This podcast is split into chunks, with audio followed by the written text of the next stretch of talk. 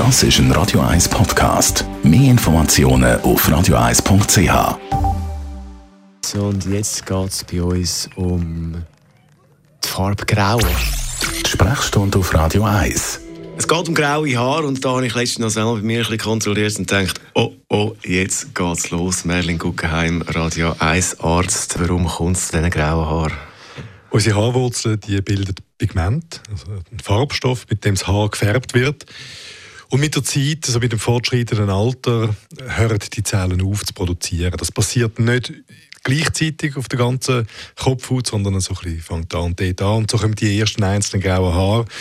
Am Anfang ist man ein bisschen gescheckt und irgendwann einmal äh, ist man dann ganz grau. Das ist aber kein Mangel, wo man irgendwie der Ernährung etwas einfällt. Also es ist schon so, dass es gewisse Faktoren weg von der Vererblichkeit gibt. Also A ist ein Alterungsprozess und B gibt es Leute, die tatsächlich schon sehr jung graue Haare bekommen. Das ist dann überwiegend einfach etwas, was man geerbt hat von den Eltern, wo das auch schon früher passiert ist. Es gibt Sachen, die können beitragen dass das ein früher passiert, dass es nötig ist. Stress ist ein Klassiker und gewisse ähm, Formen von Mangelernährung können auch dazu beitragen. Was kann man dagegen machen? Ja, man kann es so ein bisschen renaturieren. Das ist schon so, dass man mit gewissen äh, Mitteln, die man, wo man aufträgt, lokal, das kann versuchen äh, zu korrigieren. Das ist etwas, was man wenig macht. Äh, es ist teuer und, und aufwendig, man muss es ständig machen. Die meisten Leute die greifen äh, zu den simplen, äh, althergebrachten Methoden und, und lassen färben.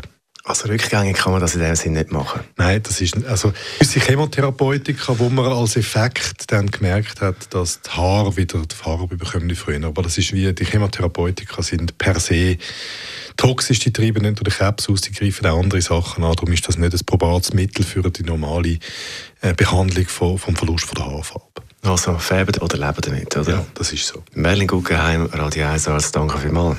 Das Thema graue Haare haben wir besprochen und letzte Woche um die Zeit ist es um Haarwuchsmittel gegangen. Die sind ja zum Teil massiv in der Kritik. Das Ganze kann man nachlesen, also graue Haare, die wir heute besprochen haben, und natürlich Haarwuchsmittel in der Kritik als Podcast auf radio1.ch. Das ist ein Radio 1 Podcast. Mehr Informationen auf radio1.ch.